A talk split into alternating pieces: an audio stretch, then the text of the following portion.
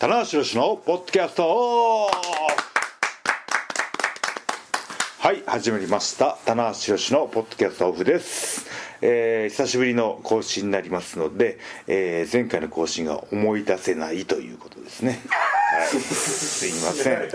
調べもしないという。はい。潔い潔いいやいや。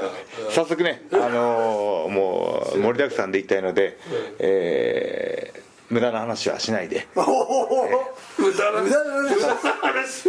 早速ね本題に入っていきたいんですけども、えー今回のメンバーは100年に一人に伝えたな白石と。はいマシモです。そして、えーゲストというかね、えースペシャルな今回は参加者 スペシャルな参加者串田です。よろしろくお願いしますまあまあまああの僕が後から来たんですけども、まあ、クッシーの内緒話を収録してたところに、はい。えー急遽田中さんですね。なだれ込み。野生の勘がはい、今日やるんじゃないかなと思ってね。出し抜けはさせないあいつら飯行くんだったら絶対この後なだれ込むな貪欲だなこうですね野生の勘がね。貪欲だなえあー。もうなんだったらこのねポッドキャストというコンテンツはねもう口にこう 侵食されてますいやいやいやいや後発なのにね。棚橋さん独占市場で独占しようでもあれですねなかなか後発が出てこないですよね。後発がね。こんなにいいそうですね。僕大好きですけどね。俺も大好き。そのコメントとかね雑誌のインタビューですらあのカバーしきれないところを、はい。ああそうですね。ね、フォローできるっていう。まあ伝えすぎてしまうっていうね懸念はあるんだけど。そうですね。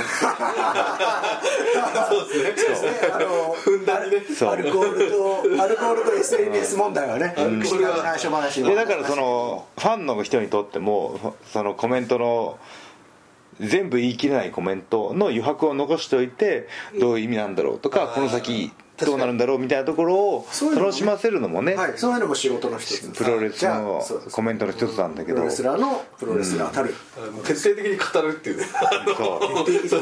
この発言はねこうこういう意味で本当はこうなんですよと。第一行目みたいな。まずこの説明しない意味はみたいな。丁寧な。まあでもそこまでね細部までこだわってるのがねプロレスラーですからね。面白いところですよこの。やっぱあの文字ね、SNS とかで文字だとちょっとね、あの言葉が強かったりすると冷たい、んうん。ねあの印象になっちゃったりね。印象になりますけれどもやっぱね言葉で話すとこうニュアンスまで全て思っている裏の裏までね伝わりますんで、ね。やっぱり大好きな、いいですよねポッいドキャストとか。やラジオねそう。そのポッドキャストもそうだしコメントって本当大事だね、試合後のコメントとか、はい。そのえー、1000シリーズかなケニーがいないところで何をこう伝えていこうってありましたね。頭をフル回転させたんですけど、その土地土地のは思い出話を 試合後に語るというね。ああこの土地はこうだったなみたいな。い まさかの思い出話が。でもそれはそのそこをいっぱいえー伏線を巻いとくわけですよ。なるほど。でもそれはもうやっぱり棚橋さんがつないできた歴史の,、あのそうですね。強みっす、はい。それがこうそれができるっていうね。そこで回収してたのかもしれないし、えー伏線っていうのは巻い巻いたくさん巻いておいて一番最後に回収できるやつだけを拾うんですよあそうそうおそう、おなるほど。あとは捨ておいてもいいんですけどあれ捨てたら伏線じゃなくなる、ただなのか別にそれはだから伏線ではなかったないんですよっていうですね。どっかでつながるからあたくさんキーワードをま巻いておくんですよそうですね。はい。うん。で僕は今全全全シリーズタッグ前のシリーズでそのその土地土地の思い出話というか あったこととかお城行きましたとかあ 面白いかあねった。その 松平家がどうのこうのとうんかっていうのは暗にこうその土地土地を回っていく巡業の良さみたいなものをなるほど。なるそのケニーがいない状況で伝えたかったというかね。なるほどね。うん。こうやって説明ちゃんとしちゃうんですよ。受け今余白をピシッとこう。そう。余白を全部塗っちゃったっていう。ベタで塗っちゃったっていうかね。うん。各自か活字プロレスですよねまあでもこうやってその なんだかっていう興味がない時はおっおっとかね。これでも声でごまかすっていうね。あのー、一つ明日12月、えー雪混じりのですね。えー盛岡大会ですけれども、はいはいこの12月の東北って結構僕の中で印象深くて。お来たね。僕が新日本プロレスやってきた2011年12年の頃ってうん。後楽園ホールが最後にあってあったね。もしくはその間際に一つちょっと出稼ぎじゃないけど東北のお客さん雪うん。必ず入ってたね。はい。必ず年末に一発秋田の。ポンポンポンって秋田がね。秋田とか青森とかが入ってじゃあまあたまさに今のっていでプロモーターの竹村さんがですね、うん。そうそう頑張ってくれですねお客さん入らない時から、やっぱコツコツと。でだんだんとだんだんと、あの覚えてる2012年、13年ぐらいですかね秋田の試合の時すごい大雪だったんですけど、えー今だと入りきらない会場多分5600の会場ですね、そこも売り切れましたよと。当時はそんなにあんまりなかったんですよね。地方工業が売り切れる全席完売っていうのは、であの時初でで試合やっててすごい盛り上がって、っていうところからつながっている明日のタッグリーグの決勝が東北に選ばれたという。あそうですね。結構。いろいろやっぱ歴史があって明日の大会があるんですよね、このタッグリーグの決勝でこういろんな場所でそう割とですね。やりがちというか。今度は12月のね、はい。東北大会っていうのああがかなり印象ありますか？印象ありますね。雪の中でね若手たちが戯れるっていうのもねある。雪上プロレスがねあれあれ対分かってヤってる。必ず本間さんがやるっていう。誰かが動画撮ってる すぐすぐインスタにあのインスタとかねえーツイッターに上がってえ 各選手がそれぞれツイートリツイートする。ありますよね。今シーズンはまだないですけどね雪。まあまあね。ね。年明けもあるかもしれないんで、うんね。そんな中、はい。どうですかこのまあ、このこの今シリーズやっぱりあれですよ。注目は。もちろんワールドタッグが主役だったんですけど、まあそれを食う勢いでぱりこの話題性はね。話題性はね、えーまあ、これはいろんな声ありましたけど、はい。まあやっぱり一つのそれはもう現実として一つあると、うん「週刊プロレス」のね表紙もなってしまって。うん。ねあのあの8分材料になってくれたらなっていうことかな。うーん。これでタッグのうん。のリーグ戦に出てる選手がうん。燃えるんじゃないかなっていうう、ね、んっていうプラスの要素を考えるなら、うん。さっきクッシーの内緒話のところでも言ったけど、あとはタッグの難しさをあ暗にこう証明してしまうというか、全敗ということ。で、うん、ただ話題性はあった。うん。でもタッグ急急増チームでは勝てないっていうタッグの難しさというかね。うん、その1点のみですねこのタッグのか、一点のみ。うん、まあその、えー6年間戦っね相対してきたのが組むっていう話題性、ファンもねなんかその感動したっていうツイートもありましたけどもね、うん。これちょっと本当にこの前にん。田内さんにインタビューだったりとかあんまりお、まあ、メディアもあんまりちょっと触れられてなかったと思うんですけど、はい。おぶっちゃけ田内さん的には岡田選手とはい。お願いしますなのか、まあ組み組むっていうことを知ってどどうだったんですか？いやーっていうのはなかったまあもちろんねその前にまあその対 J でお互いね助けに入って握手っていうのもあったんですけど、その組むまでの流れっていうのはその丁寧に紡げなかったなっていう気はしましたね。なるほど。はい。もう西加奈子さん風に言うとお西川さん。なんかその小説でもこう主要な人物が出会うところっていうのをぱ丁寧に書きたいと。でもすっ飛ばして書いてしまう時もあると。ああ、なるほど。っていうようなことをね。ううん。んじゃあ田中さんの中では少しすっ飛ばしちゃったかな。っていう。うん。まあでもいろいろね言葉では補足しましたけどね。もうこういうのは勢いが大事なんだよみたいなね。衝動だと。うん。初期衝動だと。うん。勢いだけだと。はい。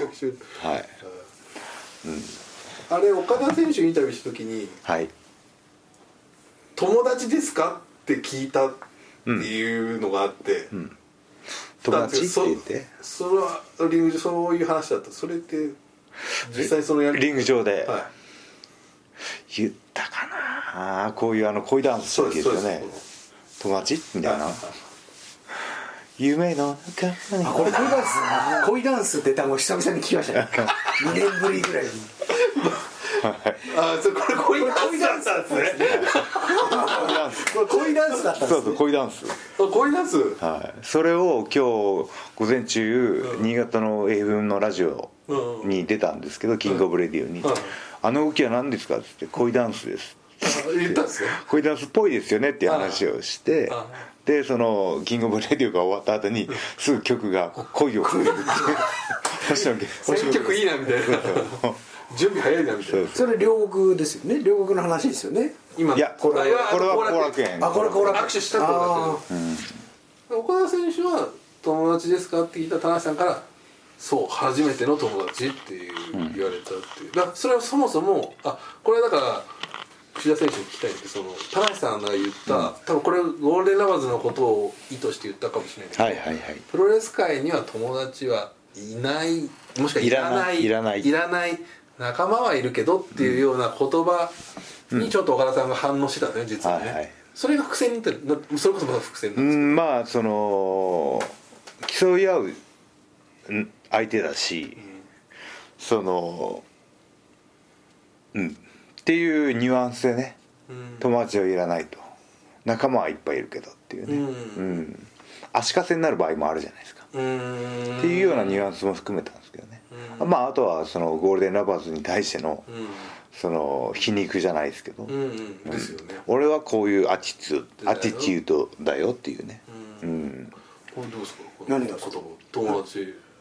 プロレス界に友達は。プロレス界に友まあプロレス界に友達。うーん。なんか試合前の握手っていう部分で言うと、うん。僕もすごく違和感があって、あのー ROH で僕言われたんですけど、はあのーこれ実際に本当に言われたんですよこの間、試合後に、なんでお前握手しないんだと、いへえ。僕僕も握手したら戦う意味がないから、握手したくないんですよ。どんなに仲良くても。まれ、にすごいシチュエーションがあって例えばなんでしょうすごいベビー対ベビーとかね。なのかもしれないし、クリス・セービーなのかもしれない。分かんないです。もしかして過去にもしたことあるかもしれない、だけど基本的にはだってシングルマッチ1対1で戦うんだから、お僕は握手したくないんですよ、それでも日本でもアメリカでも一緒で、だからこれやっぱり日本とアメリカのリングのすごく違いだなと思ったのが、やっぱ ROH って、えー、と基本握手で始まるんですよ僕あのですか ROH 行った時にすっごいなんか違和感があって。なんではなんかねその全然違うユニットなのになんで握手ぜしかも第一試合からほとんど握手だよね。そうです。あそれは俺はもうあこのこれは俺違うなと思ったんであ握手するかって俺はしないって言ってリング上でやりましたけど。で結構握手しないって言うとブーイングするんですよ。別にそれはそれは構わないんですけど、こういう姿勢だから、なんかなんつうんだろうな。プロレスの見方に対しての違い、日本人とアメリカ人の違いっていうのをすごく感じますね、競技としてその対戦相手とすごいものを見せてくれっていうシチュエーションをアメリカの人は求めてるのかもしれないですけどなんか僕はそのもう少し古臭い見方かもしれないですけどに憎むべき相手倒すべき相手としてそのお客さんに見てもらった方が感情移入しやすいかなそうなんですよ。だから、そういう意味で言うと僕も友達はいらないと思うし、プロレスにね、うん。友達だったらプロレスする必要ないから、っていうちょっとねやっぱりここに来て新日本プロレスがグローバルになっていく上で、新日本の売り新日本のメリット新日本であるゆえの、じゃあ新日本プロレスって何なんだってところに関わってくる問題なんですよ、これはやっぱなるほど柴田さんのロス道場で教えるロスのヤングライオンたち、でそこに何を教えるか、っていうところを教える側は、あのー考えてなきゃいけないし、これから例えばチャンピオンですよ、でうー凱旋帰国するヤングライオンがいるかもしれない、えー道場で教える機会があるかもしれない。試合前に教える機会があるかもしれない。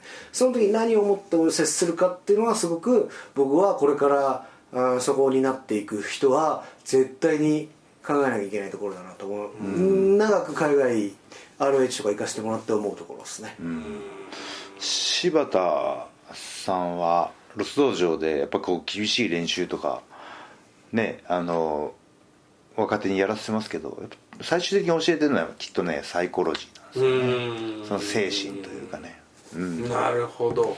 うん、今真壁さんが結構先頭で、はい。あの若い選手教えてるんですけど、それもやっぱ技術云々も大事なんですけどやっぱ気持ち見てますね、ううん。ん。声出せとかね、うん。姿勢っていうことですね、うんそうなんですよね。そのその新日本プロレスが海外戦略っていうね大きな今柱になってるじゃないですか、どこをねうん。新日本どこを切って新日本なんだだっていうからこところれね棚橋さんと岡田さんが組んだことによって、そのタッグマッチ連携であのすごいものが見れるんじゃないかと思ってね見た人にとっては、なんだバックエルボー、なんだダブルブレーンバスターだと思うかも。もしかしたらそういう人もいるかもしれない、でも現実としては後楽園ホール爆発したし、あのーどうなんでしょう。それはあのー僕は田中さんと岡田さんが意図してやったことだと思いますね。あえてね。あのミニマムにっていうことはいですね、うーんまあなんでしょう。もしかしたら意図的じゃないかもしれないけどそれはもう新日本プロレスという中で戦っているものの潜在的な意識としてここはこういう味付けでっていうそんなに。試合前のコミュニケーションってないじゃないですか。僕あの俺すげえなと思ったんですけど「週刊プロレス」のバックステージはい。撮って出してましたよね、はい。まあ、バックステージというかあそこはギリギリ、うん。入場前。入場前。ギリギリちょっと判断が難しい、あの普通の聖域というよりはちょっとあそこからマスコミも移動するから。普段はいないですか？らそう。でもあ出すんだ「週刊プロレス」と思って結構なかなか踏み込んだなと思うんですよね、ただあのリング上で即興でいけるって言ったらこうロープってバックエルボーって言ってやるぐらいしかうん。結構シンプルなシンプルな。技しかいけないですね。今のコミュニケーションノートでは僕もね最初ねやっぱ棚橋岡田組組んでですね最初ロッキー岡田組が入場したわけですよ、で J もねもう臨戦態勢だったんで、あのリングサイドにいたわけです。で棚橋さんの曲がヒットしてですね、まあ、僕が最初行きますよね、でおろっとロッキー岡田組が外にいる、あれ大きい岡田がいると、そうですね。で僕が入ってきます、で櫛田棚橋の順です、おやばいぞと、うん。この並びでいくと、ロッキー・ロメロ岡田和親櫛田棚橋宏並びになると、これはシュープロさん、いろんなメディア。絵的に。櫛田的に。櫛田が邪魔だというですね。あの配慮があって。空気読みすぎでしょそこもちゃんとワールドにその瞬間が一番のあの、いい場面ですから、僕ちゃんと一番向こうまで行って、最終的に並びは櫛田ロメロ岡田棚橋でいい絵になったんですよこれあれちょっと。私のファインプレーです。岡田さんの前の失礼しますと。横切る櫛田という。そんなファインプレーがあったんあだね。言わなかった。これ言わなかったら最高なんですよね。確かにこれ今余白を塗っちゃう。誰も言わないから。いやでもそういうのは自然にできるのはねスマート一流です。これあのでも。一流だね。自分で言ったね。だんだんクッシー楽しみたいになってきたね。自分から評価する。でもこの問題結構由々しき問題で実はあの棚橋さんと岡田さんが初合体するっていう時に、正直ぼあの、まあ、サイトを作る方からすると、絶対に欲しい絵が何か。そしたらたそれは棚橋さんと岡田さんの横並びなんですよ、これは絶対に最低限なきゃダメ。で、絶対その場面が来るだろうと思ったらまさかの J さんたちがは最初に来て、岡田さんが来たら始まってしまったっていう、初日の初日並んでないですよね。そうなんでないからだからその扉の絵がこう、たな岡田さんが「濃い棚橋」みたいな感じの絵を、あれしかなかったんです、いい絵が、で2日目。どうしようと、櫛田が中に紛れ込んだ？らどうしようとで今回も 今回も J さん先に来たと、で欲しい。あなんかそれで下で並び始めたぞと。アベンジャーズのごと。くここ取れみたいな感じ。であの時まさに。そう。あのあのここ取れただったらそれまさかのファインプレーが。口じゃない。バントバントが成功しました2番セカンドだね河合が巨人の河合が仕事人が失礼によって失礼によって。うん。そうですいいあれはもう大事な写真でした。今シリーズそのコールで始まってないんでリングコールで始まってないんそうなんでですよ。この絶妙なまあ。僕はあのコーナーポストに登ってないんですよね。確かに、まあ一回こうわーってこうやっててっていうのはありましたけどね,、うん試合中はありましたけどね、うん。ね調子が出ないっておっしゃってましたね。そしたらそれをずっと解説が言うっていうね。調子が出てないです。村田さんが。俺も村瀬さんよく拾うなと思ってやっぱねやっぱそういう選手って結構ルーティンが大事なんでね。うん。ルーティンを壊されるそうですね、うん。俺ね本当いつまでたっても J さんたちが先に入場するか。ら、俺いつまでたっても2人が揃わないって先いう、ね、入場してくれと。これはもう勘弁してくれっていう、これも「週刊プロレス」さん絶対も水沢さんも絶対思ったと思うんですよ、まあそれはね先かっていう。それはもうあれですよ。もう J の反骨精神。反骨精神。そんな甘いもんじゃない。甘いもんじゃないですプロレスはい。いとこ取らせてたまるかっていうね。そうですそうですそうです。これはね大変でしたよ、緊張感が走りましたねじゃあねそこだけは取れと。そうです。だからあれはもうナイスうんナイス櫛だっていう。いや今今初めてで 自然に自然に見てましたあの田中さんと岡田さんとそれがいいね、あのいい受けするねっていうね。あの評価ってあるじゃないですか。あれ僕あの受け身はすごいよ。あれね僕あの間違ってると思うんですよね、あのそうやって言ってる時点で、受け身取ってることを、あのお客さんにバレてるから。うわーなるほど。うんうんうん。トゥーマッチってこと？じゃなくて？じゃないですね。受け身取れてる。受け身いい受け身するなっていう時点で、ダメージはもう軽減されているっていうことがバレている。ああバレている。プロがなるほどね。プロを騙す技術。これが本当のプロフェッショナルル。なるほど。確かにね。最近あのやっぱり受け身もね派手になってきててでプロフェッショナルで。おプロフェッショナルあの何でしたっけ？受けの技技術。受けの美学。プロレスラー受けの美学だと。NHK で受けの美学って出ましたね。すごいですね。あれすごいですね。これはこれねちょっと違うんですよ。お。やっている側からするとね。あそうやって受け取られても困りますよっていう困りますよこう問題定義がね。そのあれなんですよ。その受け身っていうのは僕は自分の身を守るものでもあるしうん。相手をすごく見せるものでもあるわけですね。うん。けどその相手より攻撃してる側よりも目立ってはいけないっていう。なるほど。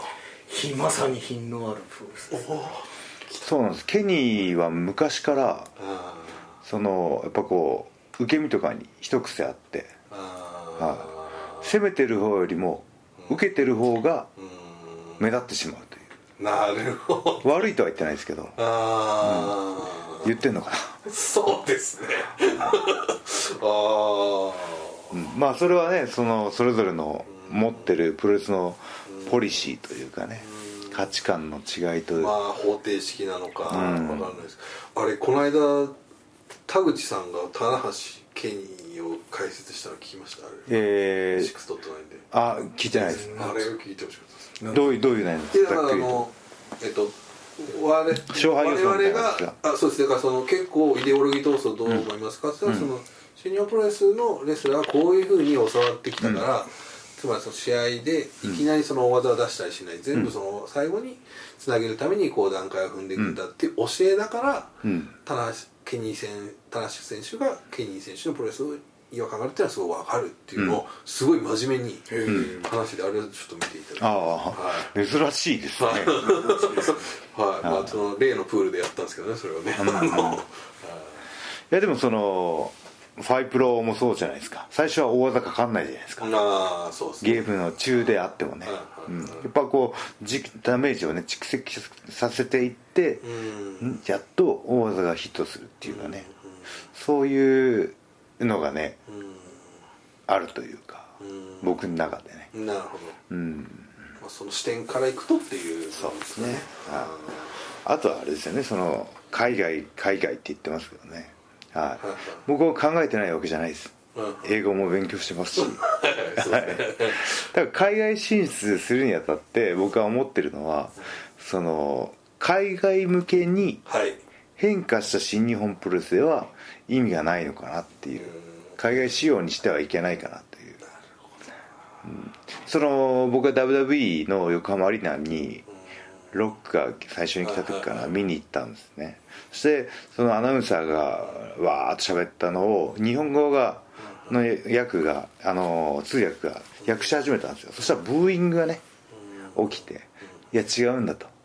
直輸入が見たいんだっていうようなその尾崎アベリングアナが見たいんだってことですよね。そうですね、なのでその、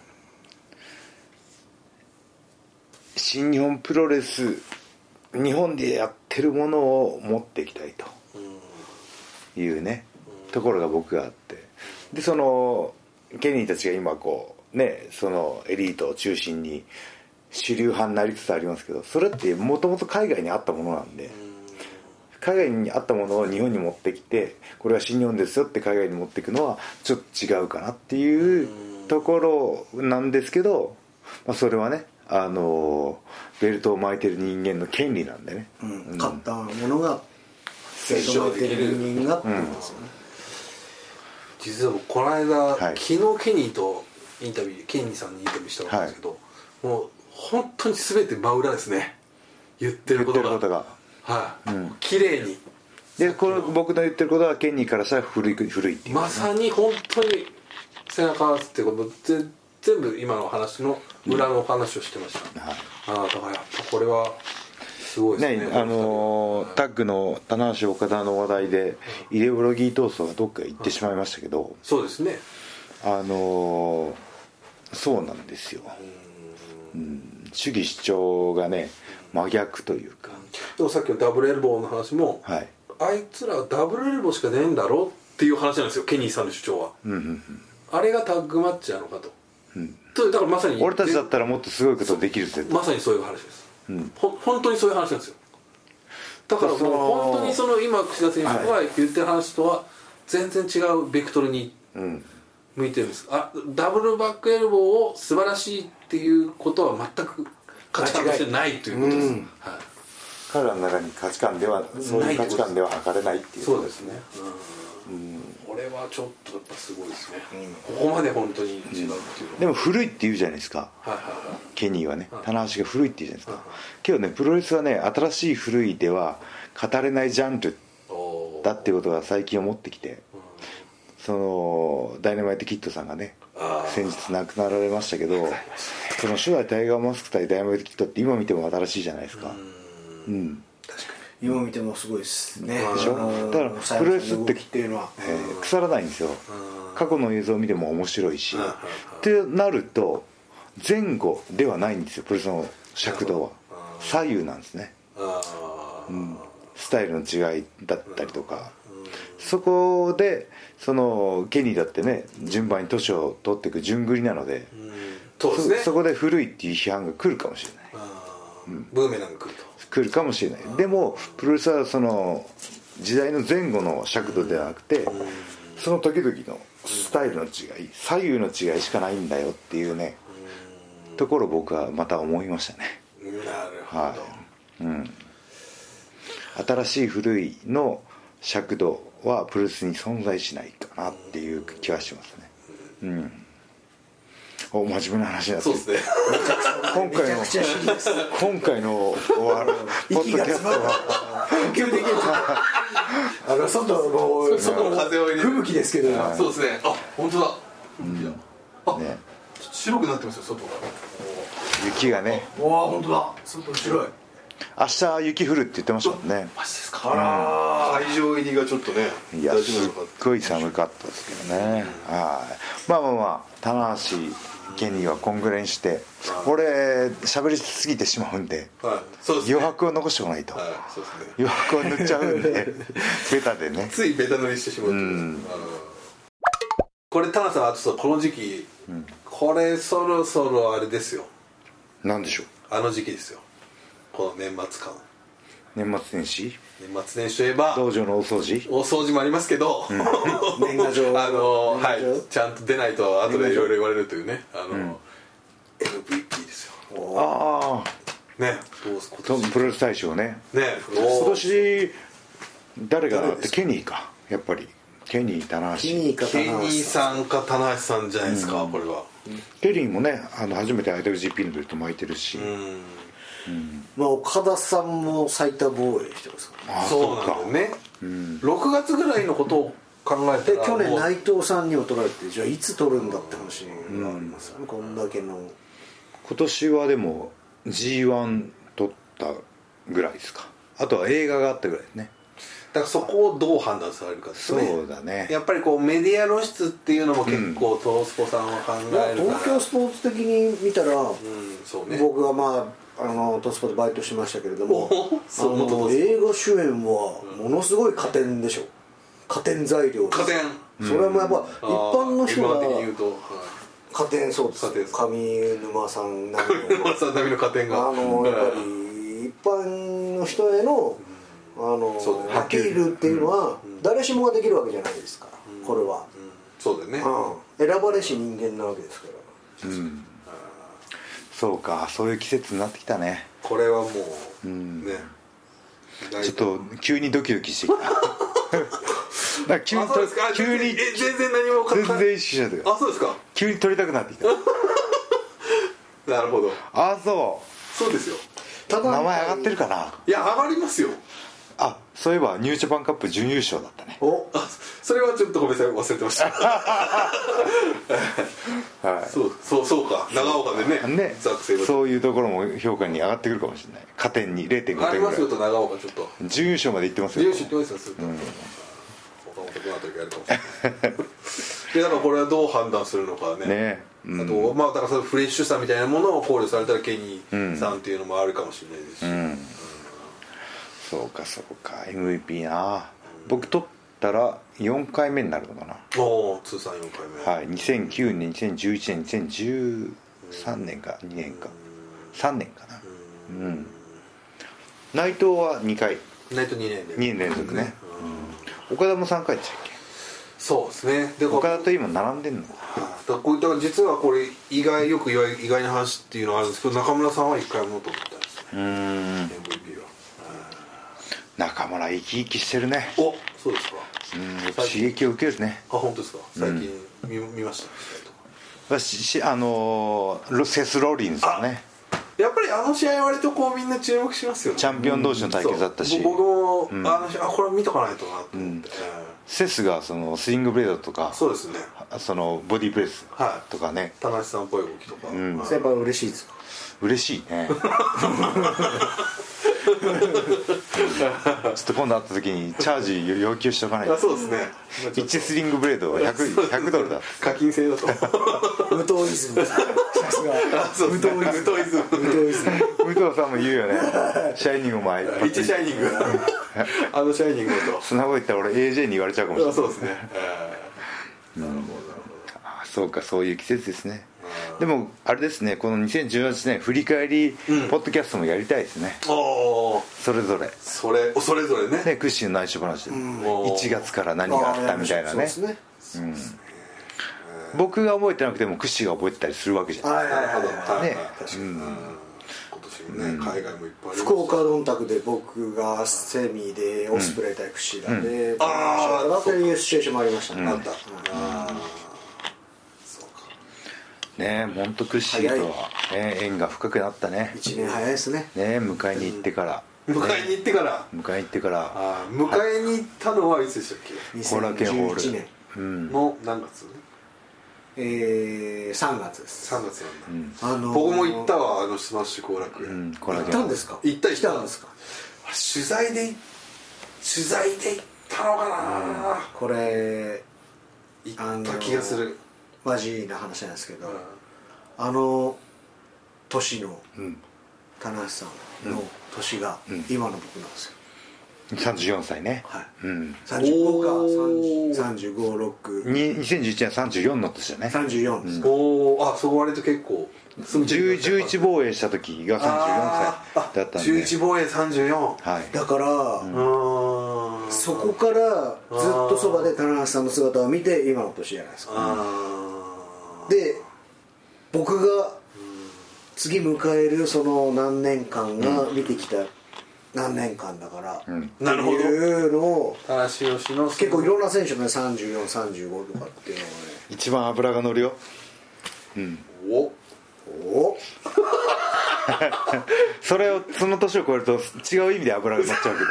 そう体的なお腹周り油体的なものいろんな油が油が落ちないように。クッシーはね食べないと痩せてくんだよね。で結構食ってるんですけど、うん。クッシーは太らないね。痩せて今日もそのだから冷麺の後にそば食ってよく帰るねみたいな感じだって揚げ棚橋おしっこ行って。あおしんこはい。揚げ物じゃないですかまあね。揚げ物じゃないから。揚げ物じゃなきゃ大丈割と割と。まあ気をつけない夫炭水化物。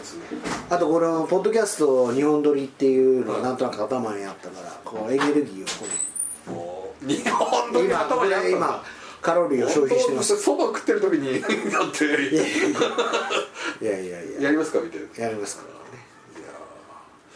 そうか。あの時の田中宏34歳。34歳。35ですね。35歳か。でこれやっぱ年人間って面白いもんでなんていうんですか？やっぱ3534をですね学生の頃から見たらすごい年上に見えるそうですね。すごい大人に見えるんですで僕もそうですよ。もうやっぱり棚橋さんって大先輩。業界の大先輩だと思ってるから当時ね。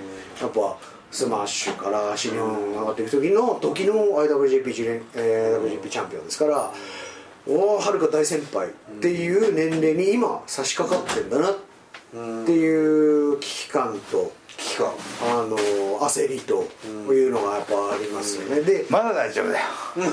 まだ大丈なんかすっきりした。ね今すっきり声のトーンがすごいす。っきりした顔夫さっきもねトイレを我慢してた。漏れそうだったんで。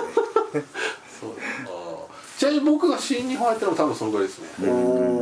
やっぱりちょっとまあでもそれはなんかこう決意してっていうよりはもう流れの中でなっただけですけど、あの 厄払いはちゃんと言った方がいいよああそれ言いますよね棚橋さん、結構怪我が多かった。そうそう後役でやっと払いの後でも大丈夫じゃない大丈夫だったですね。あ後役だけ行ったんですよ一緒に、ん。明治神宮で。ね。ううん。ん、へそうえそう。30数えだからえー、40の年だから38に行かないといけないのマシモさんと棚橋さん一緒ですよね39で前役40で翻訳。41で。年齢は違うよ。あ年齢違う誕生日誕生日が一緒だ。そうかそうか。年齢も全然。そうそうそう。僕も僕も全部やりましたああとも前も前結果はどうもですか？大きな病気とかも。なかったですね。プライベートで。なかったっす粗ね相があったりとか。なかったとフラッシュされたりとかもなんか。なかったっすね。フラッシュ俺をフラッシュしてどうすんだ。いくらでもするフラッシュなんかやっぱこう潜在意識の中でお払い言っとかないとああ言ってねえなっていうのがずっとある。ああそれはよく一ないですね。回一回言っちゃうとそれだけででも全く思わない人はいいんじゃないですか？まあね。でさあちょっとあるとやっぱり引き寄せちゃいます。田中さんはそういうタイプかもしれないね。けどあのその後付けになるんですけどね後付けになるんですけど役者さんは俳優さんたちは役払いしないってほいう人が多くて。なんてかっていうと役を払うの役をあの配役の役とかけて役年にあのいい役をもらう可能あの確率が高いんだって。で僕翻訳で映画の主演来てるんですよ撮影して。おで後役で放送あの上映だったんですけど。お本当だ、えーで役払いしたんですよ。役払い後役でしたんだけど翻訳でしてないからしてないんだ。主演映画が翻訳でやってたらもしかしたら来なかった。か来なかったかもしれないっていうね。なんか自分を納得させるというかね。そうすごい、ね。これいい話、そう有名なんですか俳優なんかさんそう俳優さんは。役払いしないんだってじゃあその年が一番こう油乗り切っていい演まあ技ができるみたい40なねでいいよね。デビューだけどね。ド信じですけどだ信じないそうですね。ヤングライオンいきなりいやいやぐらいが、ねそれはすごいなおお払いというねお払い言ってた方がいい、あうんねまあ、役者デビュー考えてなければいいってこしゃべる考えてないですもう映画デビューしてるから。映画デビューしてあそうねあのねゴンドは。権藤がね。今度うちのでも母親も川崎一年散ったにもう見に行った。って言ってました。ああありがたいね。うん。で今サイト調べたらうん。上映全国であと 5, 5巻やってますね。まだ。あやってて。お。うん。見に行けますねじゃあね。秋田とかね。あと地元の岐阜県大垣市のうん映画館あるんですけど、うん。9月21日の最速上映から、うん。12月21のまで3ヶ月。すごい。えすごくないですか？大垣さすが地元。最長ロングラン上映。それいい話ですね。もっといっぱい宣伝しよまだじゃあ岐阜に行けば見れる岐阜に行けば見れます。劇場で。12月21まで見れます。21まで。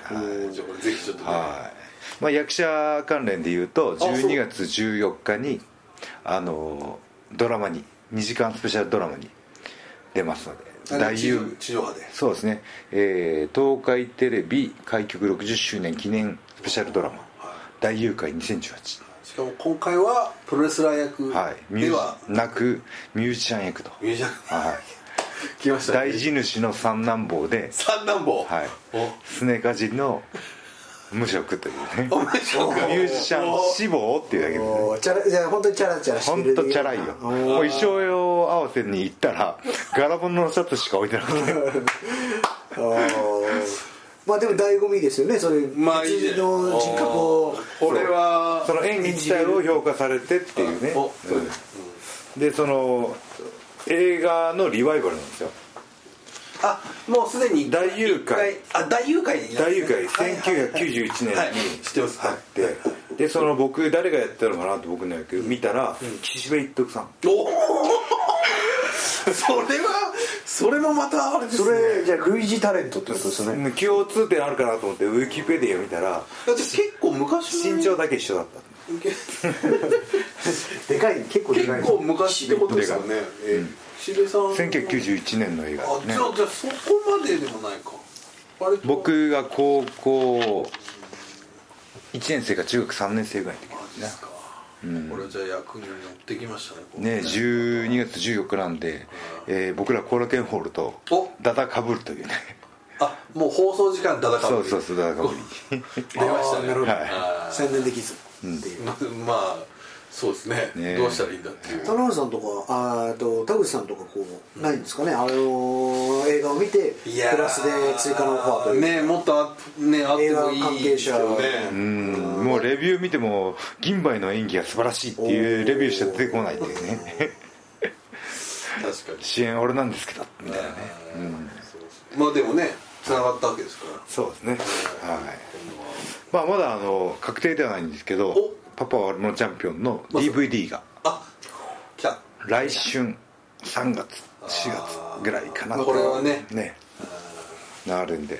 またプロモーションに借り出されるかもしれないんで。でしょうねやっぱり。まだまだやってきましたと、はい。はいまあでもねやっぱりこの工業のやっぱり大事なのはこの DVD のセールスが大事ですから。うんこれでこうガッツと。あとその劇場に行かれなかった人でもその見れるやつあるんですよね。そうですね。はいはい。映画のやつとかでね、はいそういうのは数字はすごく正直に出るらしいので、うん。なその辺の宣伝もしていきたいなっていうのと、ちょっとね地上波放送とかもあるかもしれないです今後ねそのやっぱ僕がやっぱり見せたいのはプロレスラーになったらどうなるかっていうね、うん。その先をうん。見せていきたいなと。そのバラエティ番組だったりとかクイズ番組だったりとか、うん。映画だったりとか、うん。ロックとかそうじゃないですか、フィットネスとかプロレスの先にうん。未来が開けれる世界があるわけじゃないですか、うんそうしたらそのプロレスラーになりたいお子さんも増えるじゃないですか、うん。そしたらプロレス界がもっとうん。繁栄続けていくというか、なるほど、まあ、そのモデルケースそうですね。にちょっとねアイコンに、はい。うん。とは思ってますね、お。はい、逆抜けたんで 来年にね引き続きちょっと、はい。そういう展開が さらにあるのか。はい。やっぱりあれですよね。何度もこう時代を取っているというかですね。IWGP のベルトを取っている人間、このたくましいじゃないですけどすごいなっていうふうに思うのはですね。やっぱいろんな人がうん。高橋宏の時代は終わったと。あ、俺が強いんだと。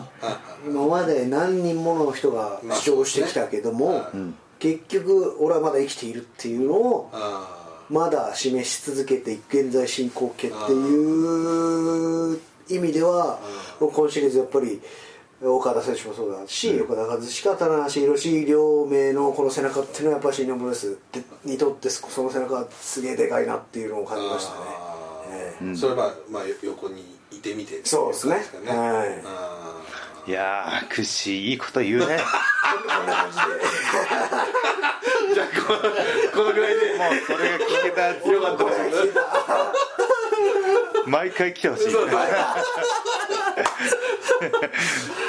いやでもそれはね本当の両親じゃなくて本気で思いますよ、やっぱりねずっと居続けるっていうのはやっぱしんどいというかすごい精神力だと思いますよね、うん。チャンピオンで居続けるっていうずっとチャンピオンで居続けるっていうね、まあまあまあね。まあ次もう一回収録しましょお。うね、はい。ドームの前に。お。2018年振り返りを。やりましょう。はい、今日はねちょっと振り振り返るにしても浅いので。はい。浅い。もう1月から。あ2018年とは何だったのかそうですね。あーね。まあ今年はいろいろありましたからねまあ新日本プロレスもね大躍進の年だったので。そうですね。ね。うん。あー社長もね社長メイさんになってね。はい。うん。メインの部屋。まああのハロルドの部屋ですね。ハロルドの部屋ですね。はい。そうですね。あの辺も早いね。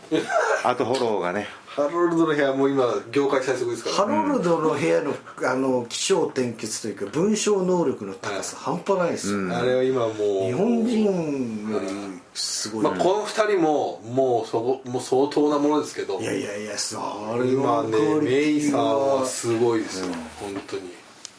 あとそのこの新日本プロレス公式スマホサイトのお。日記が充実してきましたね。そうなんですよ。文章を書ける子がいっぱい増えてきて。確かに、もうこの間の楊選手の日記とかもよく、もうもうすごすぎてよくわからないみたいな、うん。あ昔からね要はそういうとこありましたね。ね文才が長けてですね。そうなん才これでも本当に今ちょっとあの割とこうなんていうか日記をこうちょっとツイッターとかでも盛り立てるようなことをはいやり,、やってやり始めたんで、はい。それもちょっとあるのかなっていう、うんあとまあ会員もちょっと確実に今増えてるんで、うん。はい。ね引き続き全方位的にアピールしましょうか。はい。ね。